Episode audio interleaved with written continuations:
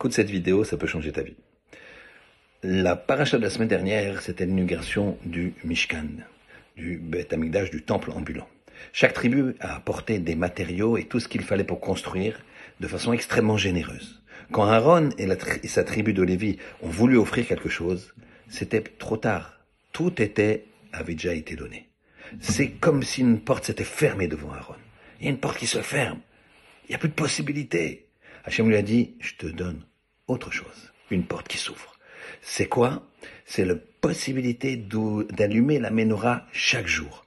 Eux, ils ont fait un cadeau une fois, toi tu vas allumer la menorah chaque jour, chaque jour, chaque jour. Regarde, à chaque fois qu'une porte se ferme, immédiatement, instantanément, il y a une porte qui s'ouvre. Ne désespère jamais. Une porte se ferme, il y a l'autre qui s'ouvre. Alors, bon courage et à très bientôt.